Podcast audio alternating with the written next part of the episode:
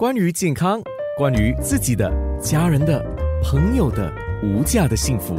健康那件事。健康那件事，从事社工的妙乐之家院长蔡在发提到了人身保护令，就是从法律的一个途径来寻求一个自我的保护。那在法律上，是不是只有这个途径？这个途径能够起到怎么样的效用呢？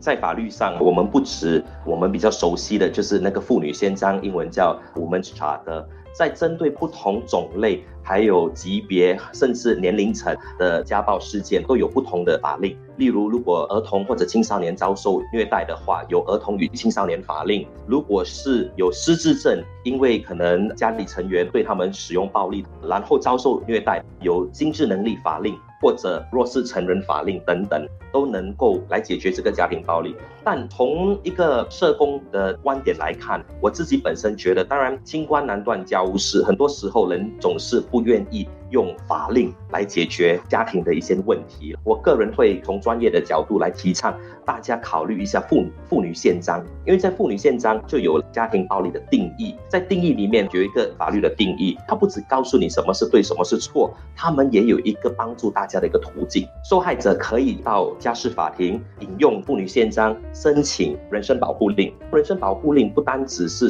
保护那个施暴者不再用暴力，就是劝那施暴者不再去用用暴力来对待受害者，不然的话就有法律的后果了。最重要的就是它也有强制性辅导的这个功能，所以很多时候无论是施暴者或者受害者都能够接受强制性的辅导。刚刘培基博士就说到，可能很多人如果可以自愿性的发觉自己有一些问题，需要一些辅导，那是最好的。可是很多时候，每个人都是站在自己的角度来看问题，就觉得说我没问题呀。强制性的辅导就提供了这个管道，让我们社工辅导员坐下来了解一下。以一个不偏离的一个角度，一个客观的角度来聆听他们到底问题出现在哪里，然后能够提出怎么样的一些解决方案呢？然后如果有需要的话，我们也能够转接他们到不同的服务，接受精神科的治疗。